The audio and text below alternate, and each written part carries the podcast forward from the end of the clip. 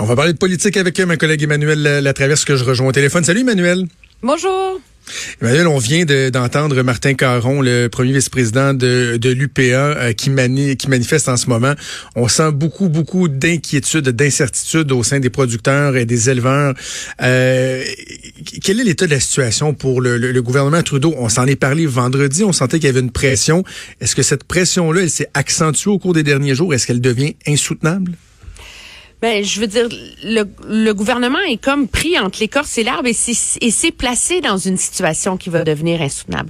Nous, ce qu'on entend à Ottawa, c'est que oui, on négocie, tu sais, euh, pas 24 heures par jour, là, mais pas loin, que euh, que le ministre est impliqué, est au courant, qu'on suit ça de près, qu'on pense qu'on peut y arriver, qu'on se donne 48 heures. Très bien, merci. Mais la réalité, elle est mathématique et elle relève du calendrier, là il ne peut pas échapper à ça. Il n'y a pas de parlement en ce moment. Fait même là, mettons qu'on arrive au terme du 48 heures là, demain soir et que le gouvernement se rend compte que ça s'en va nulle part ça.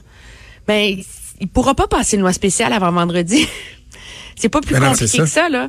Et faites le calcul qu'il y a le, le, le, calcul mathématique pour l'économie canadienne, c'est que si la grève se prolonge, mettons jusqu'au 1er décembre, là, ce qui ce qui serait un scénario où il n'y a pas d'entente dans les 48 prochaines heures, euh, c'est 3 milliards de dollars pour l'économie canadienne qui sont perdus. Aïe, aïe, aïe, aïe. C'est monumental. Donc, c'est une question, on l'entend, de survie économique pour beaucoup d'agriculteurs euh, qui qui voient leur ils avaient ils n'avaient ces agriculteurs là au Québec surtout mais aussi dans certaines régions dans l'ouest un espoir hein, c'est qu'un petit redout avec du soleil ou pas de neige qui permettrait finalement de finir les récoltes qui étaient en retard. On l'a là mhm. depuis vendredi dernier là. On a une fin de semaine magnifique là. Ça aurait été l'occasion pour eux là, de terminer la récolte là. Mais là, ils peuvent pas le faire parce qu'ils ont pas les moyens de faire sécher le grain. C'est comme un cercle vicieux là, dont ils ne se sortent pas. Et rendu au, au 1er décembre, euh, bonne chance, la situation va être pire. Il va faire plus froid, il y aura plus de risques de neige, etc. Et donc, euh, moi, j'espère que le gouvernement a une bonne lecture de l'état de la table des négociations en ce moment et que vraiment les progrès accomplis permettent de se garder une fenêtre de 48 heures, mais il ne faut pas se leurrer. C'est un peu joué à qui tout double de la part du gouvernement en ce moment. là. Ce qui est, ce qui est euh, problématique aussi, je trouve, pour le gouvernement Trudeau, c'est que certains pourraient euh, accepter ou comprendre que de, de façon idéologique, il soit pas enclin à se tourner vers une loi spéciale parce que bon, il croit aux relations de travail, au dialogue, etc. Ça, c'est une chose. Mais que ce soit pour des raisons, des considérations politiques, c'est-à-dire que bon, il veut pas que symboliquement son premier geste ce soit de rappeler la Chambre pour passer une loi spéciale. Il veut pas que ce soit les conservateurs qui lui permettent de passer cette loi-là. Ça, c'est un peu dérangeant de savoir qu'il y a le sort économique de, de, de, de tant d'agriculteurs, de tant de gens qui euh, euh, qui, est entre les mains d'un premier ministre qui garde des considérations politiques en tête beaucoup, et pas stratégiques. Ouais, mais ça c'est le problème des gouvernements minoritaires aussi, me diras-tu. Ceci étant dit, je pense que le problème remonte à une décision antérieure qu'a pris le premier ministre. Celle d'attendre un mois avant d'assermenter son cabinet. Celle de se donner un an, deux semaines de plus avant de rappeler la Chambre. C'est comme si vraiment, après une campagne électorale, ça lui prenait six semaines d'écrire un discours du trône. Je veux dire, même si M. Trudeau voulait rappeler la Chambre aujourd'hui, il n'aurait pas pu le faire. Pourquoi? Il y a encore des députés qui sont pas assermentés? Ah oui. C'est hallucinant, là. Et pourquoi personne s'est rué à se faire assermenter? Ben, parce qu'il y avait, il y avait pas de presse à se faire assermenter. La Chambre des communes rentrait pas avant le 5 décembre. Alors, vois-tu, il y a comme un cercle vicieux, là, dont, d'une certaine façon, le gouvernement peut pas s'extirper. Et rapatrier tout le monde à la Chambre des communes, ça se fait pas en criant ciseaux, là. Quand les députés viennent des quatre coins du pays, puis il y en a, ils peuvent pas débarquer à Ottawa en moins de 17 heures, là. Je veux dire, c'est c'est aussi simple que ça, là, à cause de l'éloignement, à cause de la distance. Et donc, euh, euh il est comme, euh, je veux dire, je sais pas s'il va à l'oratoire, il allume des lampions, à moins que vraiment Monsieur Monsieur Garneau euh, et le médiateur en chef du gouvernement soient euh, des devins là quant à l'issue de ce qui va arriver. Mais euh, la réalité, c'est que la marge de manœuvre, elle était, elle ne cesse de s'amincir et la situation de toute façon ira pas en s'améliorant malheureusement pour entre autres les agriculteurs et autres au Québec, parce qu'on l'a vu là, il y a un fameux train là qui est en route là. Ben oui. Mais il est Le convoi de l'espoir. Je veux dire, il n'est pas arrivé là à l'heure où on se parle. Là. Et donc, avant que ces agriculteurs-là puissent recevoir le propane, il faut que le train arrive à Montréal, qu'il soit déchargé, qu'il soit acheminé, etc. Et donc, euh, c'est une situation assez euh, assez dramatique où on a un, sentiment que le gouvernement a été pris de court et que là, il maintenant, il n'y a aucune solution euh, adéquate euh, qui s'offre sans que euh, les agriculteurs, au premier chef, parce qu'ils sont pas prioritaires dans la distribution euh, du propane qui est rationné, mais soient les premiers à écoper, mais ils sont pas les seuls. Je veux dire, les agriculteurs dans l'Ouest peuvent pas acheminer leurs grains vers des marchés, des alumineries, des papetières, des cours à bois. Je veux dire, le, train demeure quand même une des épines dorsales du commerce au Canada. Et il y a Jason Kenney qui fait dire qu'un pipeline, c'est bon et qu'il n'y en aurait pas de problématique ben, avec un pipeline. On dit que c'est un peu c'est un peu facile parce que le débat sur le pipeline au Canada, il est pas sur un pipeline de propane. de propane, effectivement. mais ça, ça, c'est pas la même chose. Le sens même d'un de, de, de, pipeline. Euh, c'est drôle parce qu'en fait, je suis au Congrès des libéraux, puis la question a été posée à Pierre Arcan euh, et à M. Groslot, le président de l'UPA, puis on, a senti immédiatement que ça, ça causait un certain malaise. Personne ne voulait aller là. non, personne ne voulait aller là, mais je pense que il y a quand même Monsieur Monsieur Kenny, bon, il va mettre de l'huile sur le feu tant qu'il peut euh, avant qu'il obtienne ce qu'il veut de la part du gouvernement euh, fédéral. On est dans une guerre de relations publiques et un bras de fer de pouvoir où c'est chacun pour soi. Mais je pense que au-delà de dissiper ses commentaires comme étant de la petite politique, il y a quand même, je pense que ça ramène un niveau de réflexion qu'il faut avoir au Québec autour de l'acheminement euh, des combustibles fossiles. Euh, le pari avait été fait qu'après la tragédie du lac Mégantic, la population, la classe politique euh, se rangerait derrière le pari d'un pipeline parce que du moins pour la vie humaine, c'est beaucoup plus sécuritaire que le train. Là. On peut pas, on peut pas le nier. Là. Ah euh, mais les considérations environnementales sont, sont, sont telles que ce débat-là est devenu toxique au Québec. Je pense qu'à un moment donné, il va être, il va être nécessaire de revoir un débat un peu plus euh, éclairé là-dessus, plutôt que de perpétuellement euh, se braquer. Mais c'est sûr qu'on s'entend, là, le débat, le pipeline énergie est, un pipeline vers l'Est, là, c'était pas un pipeline de propane, là, de toute façon. Non, non, non, non, c'est de pétrole, là, faut, faut être honnête. OK, donc, Justin Trudeau qui a ça à gérer cette situation problématique-là, ce qui n'empêche pas Andrew Scheer, lui, de continuer à être dans une situation qui est, euh, ben, j'ai envie de dire, encore plus problématique parce que c'est son leadership lui-même, c'est son avenir qui est en cause. En fin de semaine, il a fait du ménage, il a sorti la vadrouille. Marc-André Leclerc, le chef de cabinet, le Québécois, il est, euh, il a été congédié. Même chose pour notamment le directeur des communications, Brock Harrison. Je disais ta, chronique hier dans le journal, et là, la question qu'on doit tous se poser, c'est est-ce trop peu, trop tard? Est-ce qu'il a trop attendu Andrew Scheer avant d'agir? Ben moi, je suis, je suis assez convaincue euh, de plus le temps file, plus j'en suis convaincue. Je t'explique pourquoi. Tu as évolué là-dessus, hein? Oui, j'ai évolué là-dessus. je pense que il y, a, il y a des moments dans la vie politique de quelqu'un où tu te présentes au rendez-vous et tu saisis l'opportunité ou tu manques ton rendez-vous. Monsieur Scheer, il a manqué son rendez-vous. Il a manqué son rendez-vous le soir de l'élection en faisant un discours je veux dire, victorieux quasiment. Il l'a manqué au lendemain de l'élection, quand il a encore été complètement à côté de la plaque en termes de ton, comme si vraiment c'était un succès génial, là, comme s'il n'avait pas compris les résultats. Là. Euh, et il a manqué un rendez-vous, je pense, qui était essentiel. Il y avait une porte de sortie facile. Là. Ben, pas de sortie, mais il y avait une une, une, façon de mettre le couvercle sur la marmite facile au lendemain de l'élection.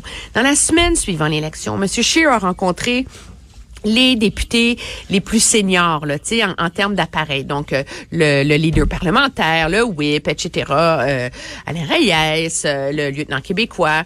Et ils étaient unanimes à lui dire, écoute, là, il faut envoyer un signal clair, là, ben sinon ça va déraper, cette histoire-là.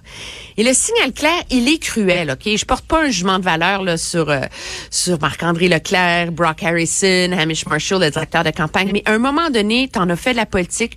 Un chef de cabinet, ça sert à prendre les coups pour son chef.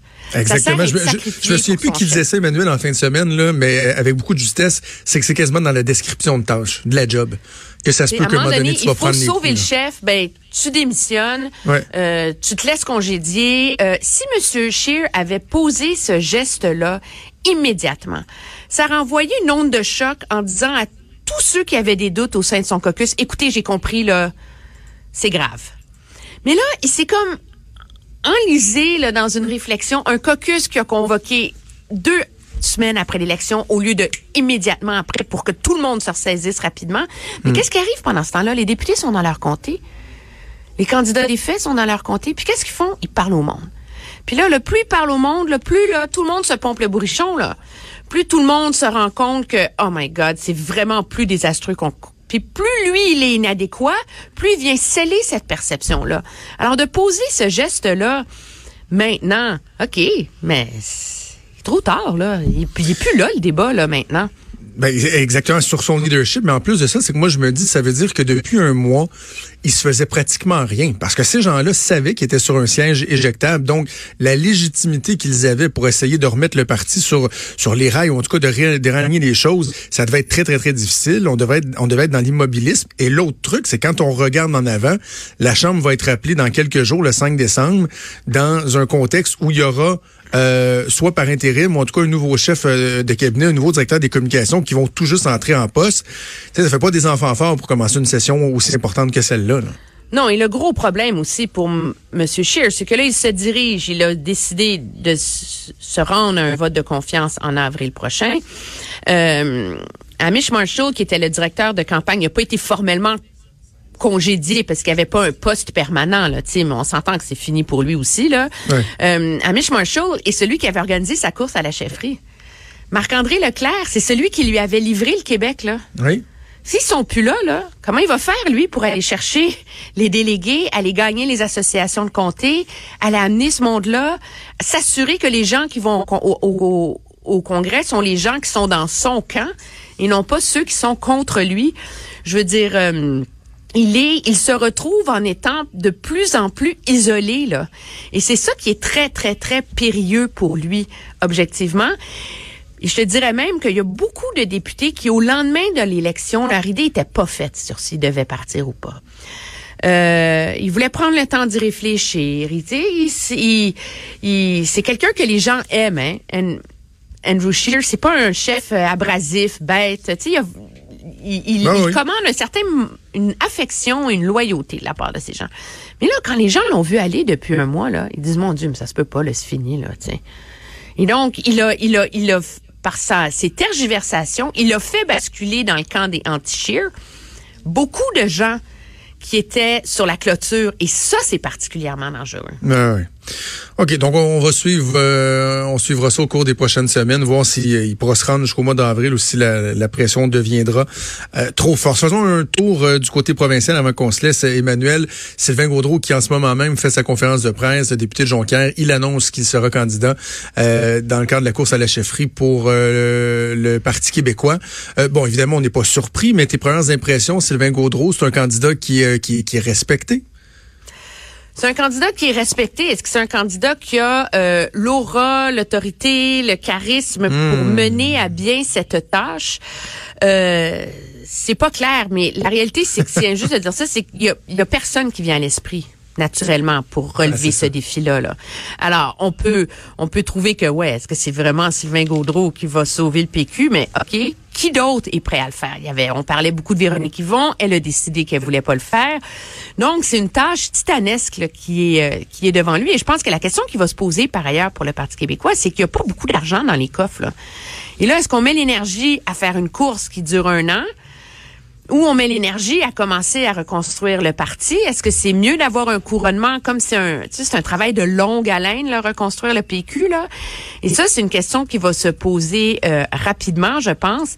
Il est probablement aussi là le pari de M. Gaudreau de s'afficher euh, et de se déclarer aussi euh, rapidement en, dans, dans cette course-là. Là. Assurément. Moi, je, je, sur la personnalité, sur Laura, moi, je, je le sens pas. En même temps, je, je vais laisser la chance aux coureurs. Ça, moi, c'est pas un politicien qui m'a beaucoup inspiré, mais euh, voyons voir. Voyons voir ce que ça va donner, surtout s'il y aura, s'il y aura de l'opposition. Oui, mais pour l'instant. des fois, la fonction forme l'homme. Hein? Absolument, avec François Legault. d'imaginer François Legault premier Ouais. ministre jusqu'à ce qu'il devienne. Après la défaite des conservateurs en 2015, on avait choisi Rona Ambrose comme chef par intérim, bon, pour envoyer Ouais. un signal, une femme, nanana. Mais finalement, elle s'est révélée une super chef Ouais. de l'opposition, là. À tel point que plusieurs se demandaient, oh God, elle aurait dû se présenter Ben oui. puis devenir elle le chef. Encore. Alors, il faut pas, il faut pas euh, discréditer une candidature parce qu'elle n'est pas, euh, n'arrive pas, c'est pas fanfare, trompette, euh, feu d'artifice et tout le reste. Mais, euh, mais je pense que euh, c'est à l'usure et moi je le, je le maintiens. Il le plus gros défi du Parti québécois, c'est de trouver une façon de de renouveler le discours souverainiste, de le sortir de ces vieilles œillères là, qui sont celles qui sont dans l'ADN du PQ. Moi, je pense que dans le monde d'aujourd'hui, ça se fait, mais ça prend quelqu'un qui va être capable de parier sur une vision beaucoup plus que sur une, une joute tactique, là, parce qu'on a compris là, que toutes les tactiques ont été essayées dans les dix dernières années par le PQ, puis ça marche pas. Alors, Ça faut aller à suivre. Ça va être à suivre. Merci, Manuel. On se reparle vendredi. OK, au revoir. Salut.